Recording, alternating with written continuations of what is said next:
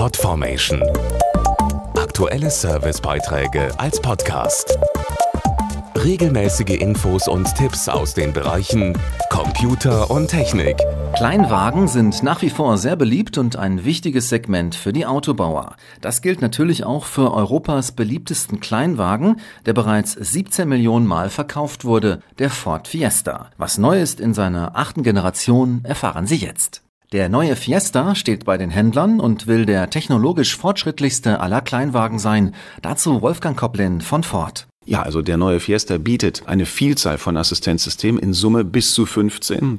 Dazu gehört der Müdigkeitswarner, der tote Winkelassistent, der adaptive Tempomat oder eben auch eine Fußgängererkennung, die auch bei Bedarf automatisch eine Notbremsung einleiten würde. Und das jetzt als technische Neuheit auch im Dunkeln. Genauso weiterentwickelt wurde der Ein- und Ausparkassistent, der jetzt bei einem Hindernis automatisch bremst. Auch neu der Cross Traffic Alert, der beim Ausparken rückwärts vor Querverkehr warnt.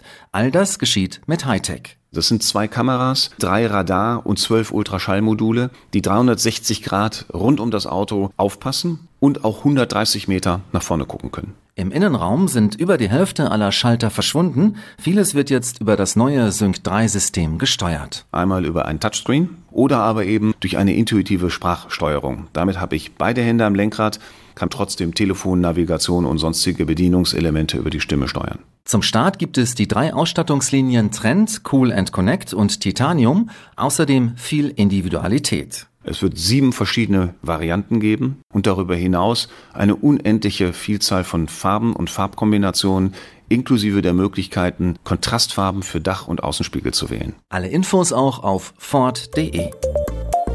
Podformation.de Aktuelle Servicebeiträge als Podcast.